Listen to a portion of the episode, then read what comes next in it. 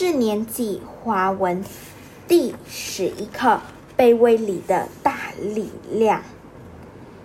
骄傲的鹰王号载百鸟，把高山上叶着里森林中的苔藓通通啄光。哼，看看谁还敢复活！失去苔藓覆盖的大地。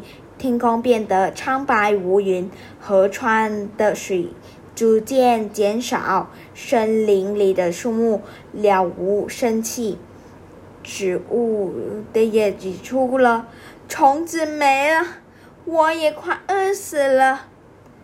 乌鸦忍不住埋怨：“鹰王，河里的水快没了，我捕到鱼吃了。”陆氏一脸愁容，沼泽都硬得像石头，我没有地方住了。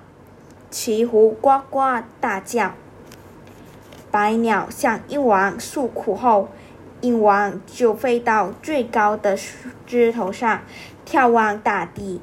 昔日去日的山头已经是光秃秃一片。